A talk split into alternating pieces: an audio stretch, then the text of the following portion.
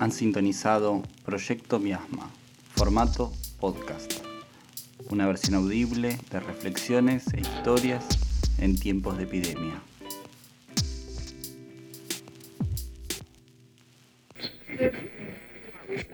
Un equipo amplificador y conexiones adecuadas permitían transmitir desde aquí mensajes radiofónicos en cadena. Eso que acaban de escuchar era cómo se hacía radio en los años 50. Ha pasado tiempo desde ese momento hasta los actuales podcasts. Intrigados en cómo era el proceso de salud de enfermedad de aquella época, convocamos a Mónica Müller, médica y escritora, autora del libro Pandemia, Virus y Miedo. Ella nos trae sus recuerdos y vivencias de la infancia en torno a las enfermedades de aquel momento.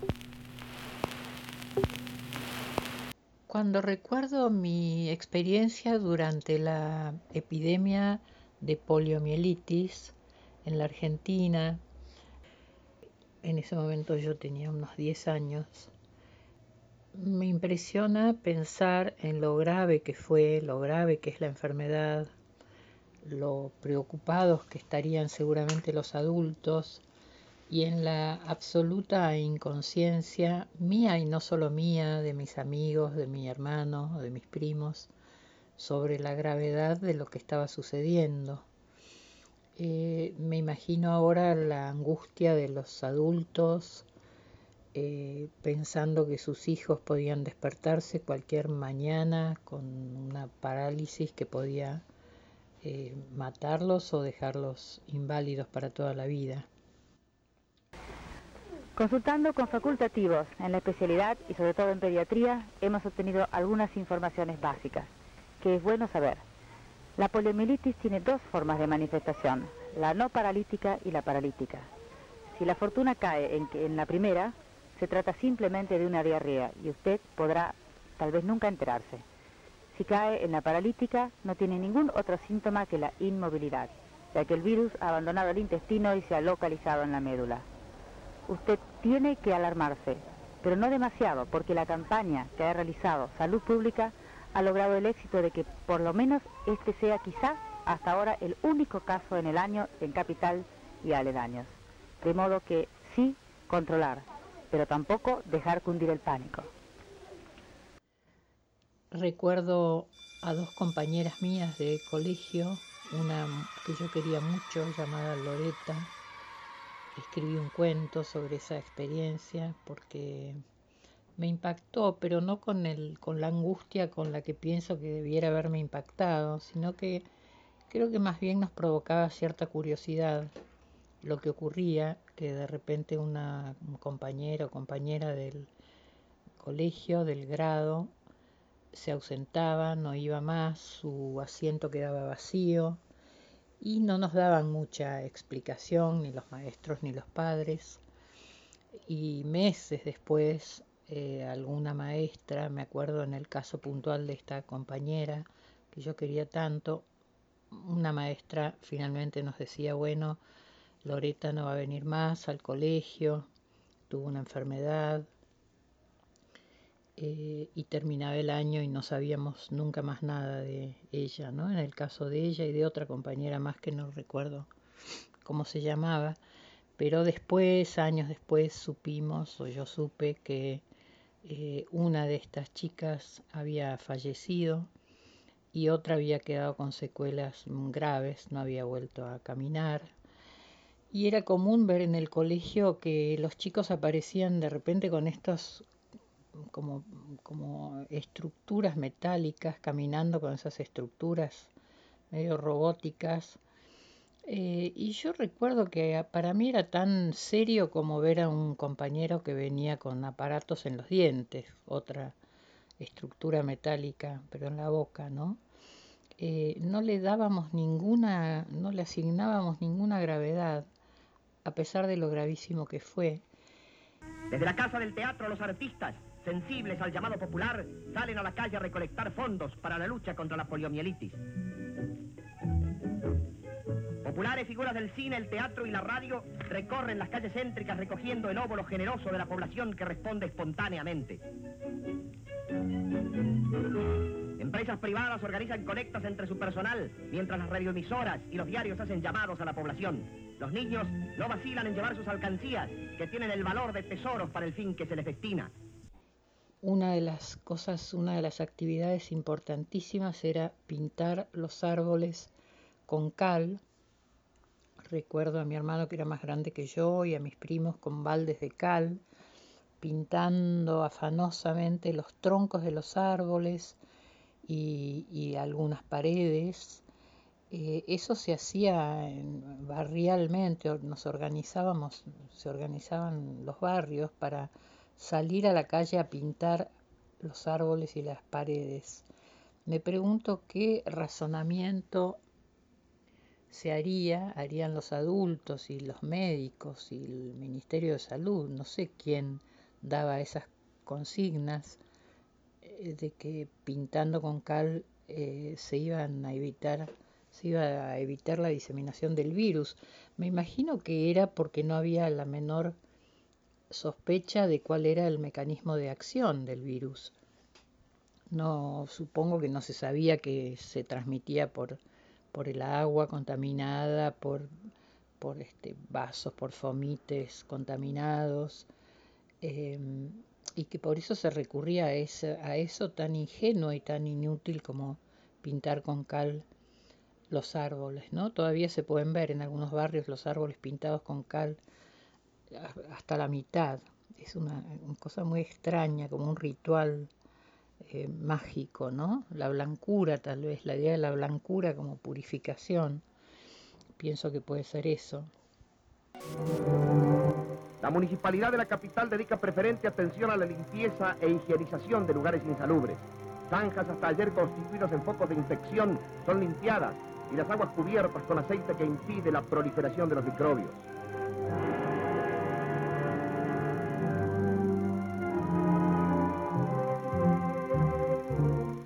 Todos los barrios grandes y pequeños se unen en la limpieza de calles en solidario esfuerzo. Elementos que se suponía radiados de servicio son puestos en actividad. Frente al Hospital Muñiz, una labor permanente de limpieza y desinfección desarrolla la Intendencia Municipal. También otra cosa que era infalible eh, en ese momento, se consideraba que debía usarse, eh, era el alcanfor. Era un cuadradito de alcanfor que tenía un olor delicioso, muy intenso, eh, que se, las mamás cosían dentro de una especie de relicario de género y se colgaba en el cuello de los chicos eh, y todos andábamos con ese alcanfor colgando en el cuello. Era el olor que yo recuerdo como el olor de esa época. Eh, y pienso que tendría el mismo sentido de, de las flores y los perfumes que se ponían en el pico de las máscaras que usaban los médicos durante la peste, ¿no? En la Edad Media. Eh, esa misma idea del olor que alejaba o neutralizaba los miasmas. Eh, lo usábamos y, nos sentíamos protegidos. Yo me sentía totalmente protegida. El alcanfor iba como sublimándose y achicándose, entonces rápidamente había que comprar un nuevo, una nueva este, cuadradito de alcanfor y todos andábamos con eso. Lo que me impresiona es que hace tan poco tiempo de eso, porque lo cuento y parece que fuera un relato de realmente de la Edad Media, ¿no? La ingenuidad de pintar de blanco los árboles, de usar alcanfor, algo que tenía un olor fuerte, y creer que con eso estábamos protegidos. Mm, me impresiona que hace, no sé, menos de 70 años, 65 años, eh, de esas medidas tan ingenuas y tan inútiles. Después hablando con personas de mi generación, eh, algunos de ellos, dos amigos míos, han, sufrido la, poliomielitis en aquella época y tienen secuelas. hablando con ellos y con otras personas de mi edad, eh, me han contado que sus padres los mandaron rápidamente a o al campo o al mar, a casas de abuelos o de tíos o de amigos alejados de la ciudad, eh, que lo vivieron como un destierro, con mucha tristeza, eh, y que esos padres evidentemente tenían la posibilidad de mandar a sus hijos lejos y de creer que así estaban protegidos, cuando realmente también podrían haberse contagiado en el campo más difícilmente, pero en ciudades de la costa durante el verano yo supongo que habría tanto riesgo como en la ciudad. Pero bueno, es lo que se hacía. Era como un intento de aislamiento, mm, me parece que tal vez inútil, pero supongo que se debía a la desesperación de los padres y a la incapacidad de tomar ninguna medida efectiva para proteger a sus hijos. Necesitamos consolidar en nuestro pueblo una clara conciencia del valor de la higiene social, un verdadero sentido de su trascendencia y de los deberes de la solidaridad impedirán que estas cosas ocurran. ¿Verdad que costaría poco tirar los papeles en el cesto?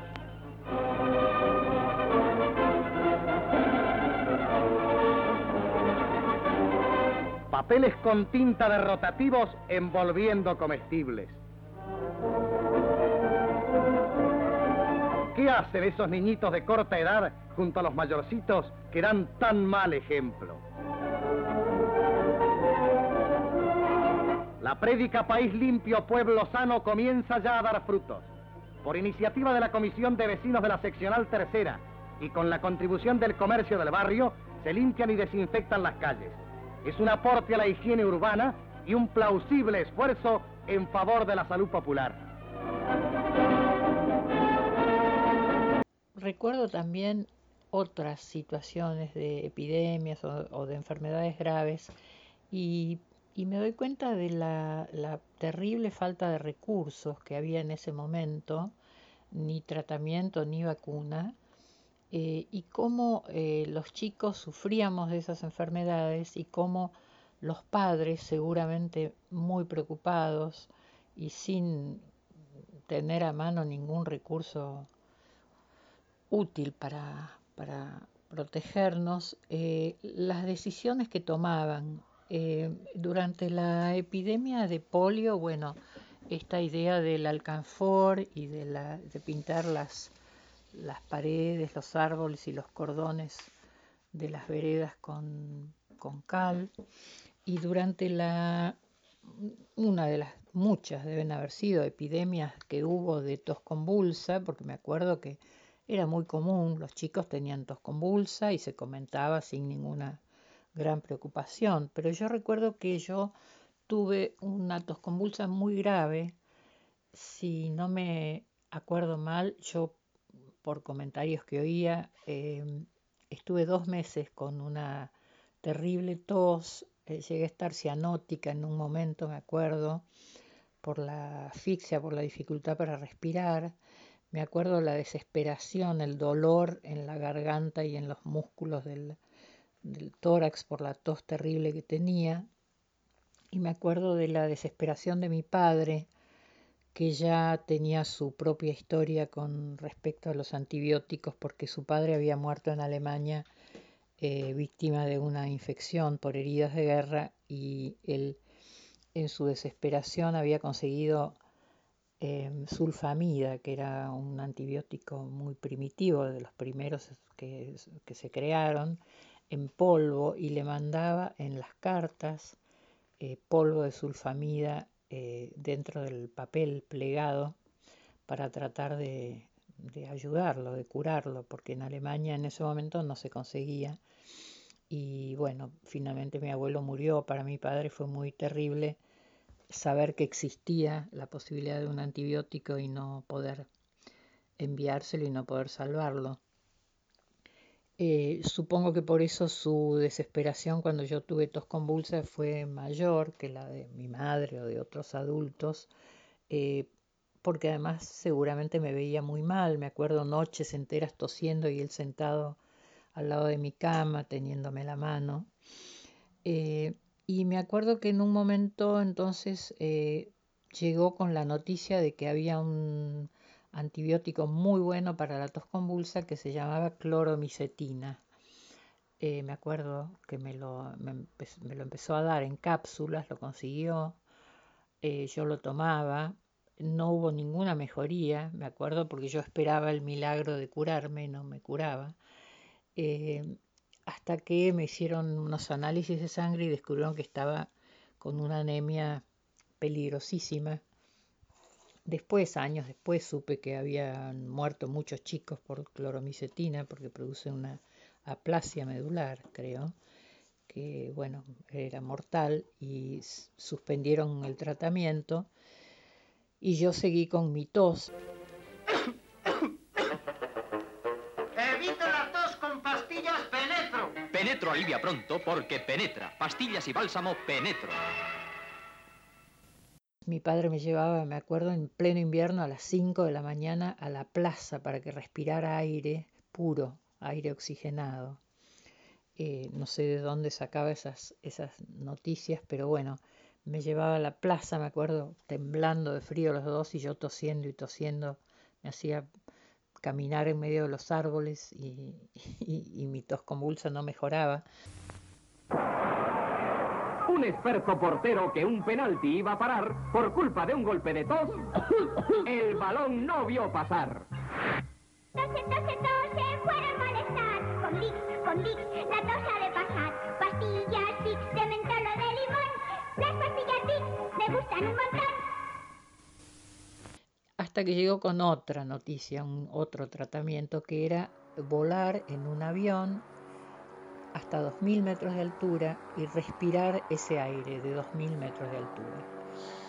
Entonces me acuerdo muy bien de ese día que fuimos a, creo que era Cañuelas, tomamos una, avioneta, un conocido de él nos llevó en una avioneta, mi, papá y yo, y el piloto, eh, y cuando llegamos a los 2.000 metros de altura, los dos dijeron, estamos a 2.000 metros de altura, corrió mi papá una de las ventanillas y me hizo asomar la cara, me acuerdo el frío helado que me cortaba la cara, un aire helado, y me hizo respirar hondo me obligó a respirar hondo, hondo, hondo ese aire helado eh, y bajamos. Bueno, desde el momento mismo en que llegamos a tierra yo no volví a tener tos. Realmente eh, no sé qué explicación tiene eso, no, no creo que fuera un, este, un, placebo, creo realmente que me curó, no sé si era la, la proporción de oxígeno que tenía ese aire, el frío del aire. La cuestión es que me curé mágicamente de la tos convulsa. Y pienso qué cantidad de, tratamientos de ese tipo, eh, que sin mucha explicación científica, eh, se, se usaban en esa época porque no había ningún otro recurso.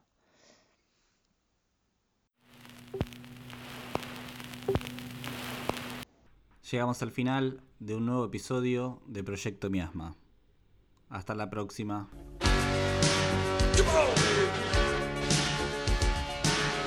¿Qué